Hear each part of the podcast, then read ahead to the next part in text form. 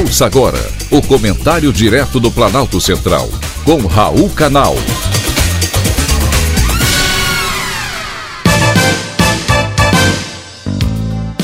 Queridos ouvintes e atentos escutantes, assunto de hoje: indignação seletiva. A Amazônia, a maior floresta tropical do mundo, corresponde a 49% do território brasileiro, onde caberia toda a Europa. Uma área de difícil acesso e difícil controle. Em terras onde o poder público não está presente, a atividade criminosa se instala, diversifica, se expande e comanda. É o que tem acontecido ano após ano. Até o momento, nenhum governo conseguiu o controle da região, por mais boa intenção que tenha porque quanto maior a bagunça, melhor para os criminosos. O chocante caso dos assassinatos do indigenista Bruno Araújo Pereira e do jornalista inglês Don Phillips comprovou a força do crime organizado no território amazônico.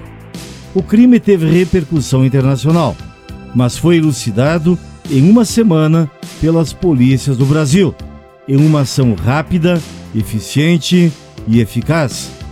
Bruno e Dom Phillips foram assassinados não por garimpeiros, nem por madeireiros, nem por desmatadores da floresta, mas a mando de um narcotraficante, o peruano Rubens Vilar Coelho, também conhecido como Colômbia. Lamentável as mortes do jornalista e do ambientalista, como também é lamentável a exploração política pelas carpideiras ideológicas. Também lamento e muito o trabalho sujo, mau caráter, capcioso e 100% militante da mídia para imputar responsabilidade ao governo federal pela morte do indigenista e do jornalista. Foi uma das maiores vergonhas do jornalismo brasileiro. Virou sim um consórcio de imprensa.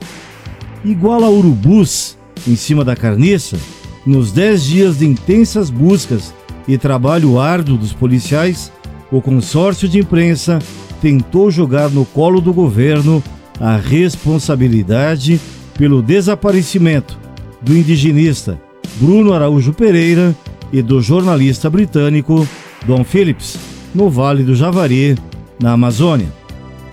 Com o mesmo afã, a esquerda se mobilizou em peso em todas as redes sociais para denegrir a imagem do presidente. Quando assassinaram a missionária norte-americana Dorothy Stang em 2005, jamais se cogitou culpar Lula por tudo aquilo.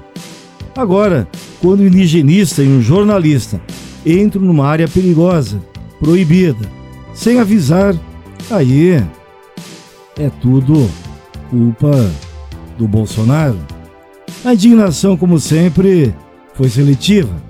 A tragédia só interessava como pretexto para exibir virtude, ficar bem na fita e sabotar o adversário.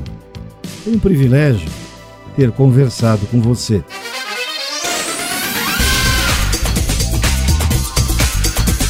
Acabamos de apresentar o Comentário Direto do Planalto Central, com Raul Canal.